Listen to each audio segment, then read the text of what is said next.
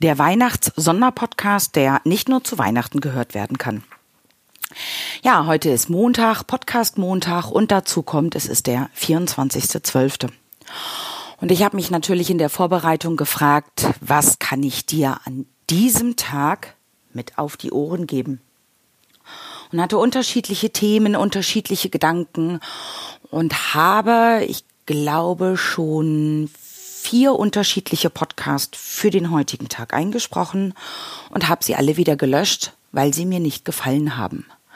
Weil ich natürlich einen gewissen Anspruch hatte und für mich selbst auch eine gewisse Erwartung, was ich dir an diesem Montag, an dem 24.12. mit auf den Weg geben kann. Und alles, was ich bisher gemacht hatte, war für mich nicht richtig und ähm, hat sich für mich nicht stimmig und nicht passend angehört. Ja, und das war natürlich auch kein schönes Gefühl, wieder einen Podcast einzusprechen und zu merken, hm, der ist nicht richtig und nochmal einen einzusprechen und wieder zu hören, hm, der ist nicht richtig. Und in dem Zusammenhang ist mir jetzt eben gerade der Gedanke gekommen, dass diese Erwartung, die ich an die heutige Podcast-Folge habe, sehr, sehr viel mit vielleicht deinen, unseren Erwartungen an die Weihnachtstage zu tun hat. Es stehen jetzt zweieinhalb, drei freie Tage vor der Tür, zumindest für die meisten von uns. Und Weihnachten, wie heißt es so schön, das Fest der Liebe, wird natürlich nicht nur durch den Konsum, nicht nur die, durch die Medien sehr stark nach oben gepusht. Viele von uns, ich gehöre auch dazu, sind es von klein auf gewohnt gewesen, dass Weihnachten etwas ganz, ganz Besonderes war und auch ist. Und zwar besonders in Form der Erwartungen, die für Weihnachten geschürt wurden. Da fängt es an mit den Geschenken. Welche Geschenke gibt es? Ein riesengroßer Wunschzettel wurde zumindest von mir früher geschrieben. Und die Erwartungen waren natürlich da, dass die Geschenke dann auch unter dem Tannenbaum liegen. Des Weiteren die Erwartungen, jetzt endlich mal im Kreise der Lieben, im Kreise der Familie oder auch im Kreise der Freunden richtig schöne Tage zu haben. Ja, und oft kommt es dann anders, als man denkt. Die schönen Tage hm, werden dann halt nicht ganz so schön.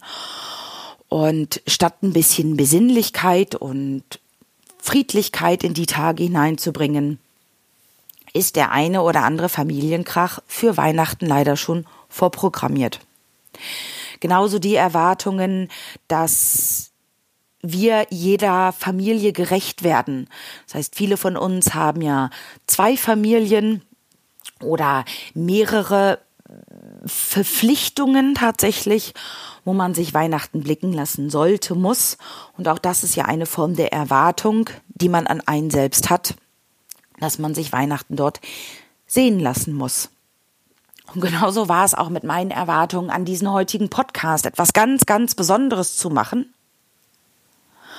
wo ich mir jetzt denke, ja, nein, vielleicht. Vielleicht ist es etwas Besonderes geworden.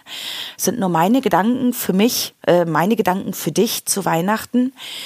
Welche Erwartungen hast du jetzt an die drei Tage? Und sind die Erwartungen, die du hast, für dich hilfreich? Wie ist es, wenn du heute Abend die Geschenke auspackst und nicht das Gewünschte unterm Tannenbaum liegen hast? Bist du dann enttäuscht, weil deine Erwartungen nicht erfüllt wurden? Oder ist es für dich vollkommen in Ordnung, einfach nur ein Geschenk zu bekommen? Das heißt, dich an dem Geschenk an sich zu erfreuen und zu würdigen, dass der oder diejenige, die dich beschenkt hat, sich Gedanken gemacht hat, ähm, etwas bestellt hat, etwas eingekauft hat, etwas gebastelt hat, mit Liebe eingepackt, mit Liebe dir zur Verfügung gestellt? Reicht das, um deine Erwartung zu erfüllen? Und ist es vielleicht gerade in der heutigen Zeit, wenn ich mit dieser Perspektive zum Beispiel auf ein Geschenk drauf gucke, nicht viel leichter, einen schönen, angenehmen Abend zu haben, als Konsumerwartungen in der Gänze. Oder auch die Erwartung an das Essen. Es muss pompös sein, es muss perfekt sein, es muss ein zwei, drei Gänge Menü sein. Wieso? Ja, weil es schon immer irgendwie so war, weil ja halt Weihnachten ist. Und natürlich, ich persönlich koche auch sehr gerne und finde es schön, ein nettes Menü auch mit meinem Lebensgefährten zusammen vorzubereiten, in der Küche zu stehen, zu kochen. Mir macht das unwahrscheinlich viel Freude. Ich habe da unwahrscheinlich viel Spaß dran. Nur, das ist ja nicht bei jedem so. Und ich habe das Glück, dass ähm, wir für wenig Menschen kochen und das eher so eine entspannte Form ist, eine Zeremonie, die zum Essen dazugehört. Ich kenne aber auch genügend Menschen, für die ist das Kochen anstrengend, weil die den ganzen Tag in der Küche stehen, in Anführungsstrichen müssen, um nachmittags oder abends das Weihnachtsmenü kredenzen zu können. Weil die Erwartungen so hoch sind, dass es perfekt sein muss und dass es in der und der Abfolge sein muss.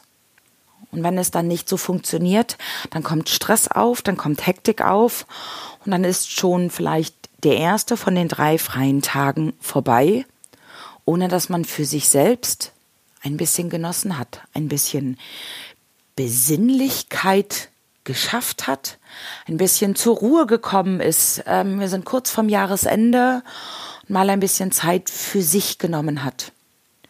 Und Hand aufs Herz, es ist doch auch viel schöner, im Kreise der Lieben zusammenzusitzen und gemeinsam zu lachen, zu erzählen, zu spielen, als ein tolles Essen zu haben.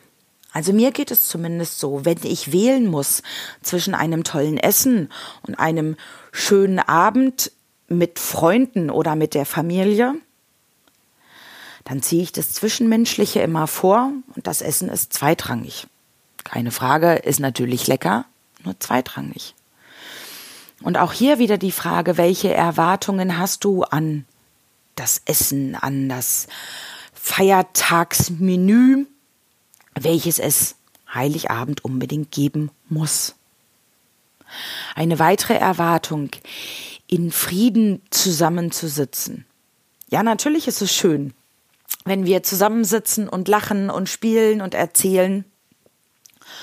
Nur vielleicht sind solche Tage auch mal dafür da, um bestimmte Dinge, wie sagt man so schön, auf den Tisch zu bringen und sich auszusprechen und die Zeit zu nutzen, die man zum Aussprechen hat.